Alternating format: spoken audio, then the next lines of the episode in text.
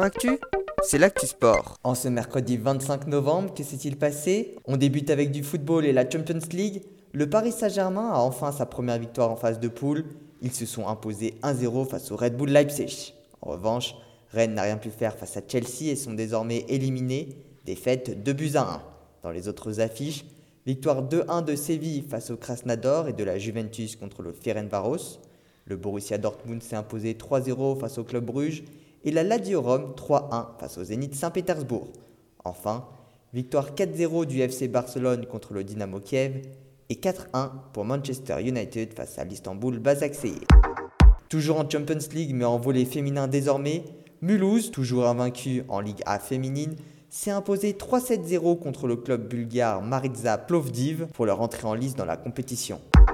En sport mécanique, le parcours du Dakar 2021 a été dévoilé. Il s'élancera le 3 janvier de Jeddah pour effectuer une boucle entièrement en Arabie Saoudite et retourner à Jeddah le 15 janvier. Au total, 7646 km, dont 5767 de spécial.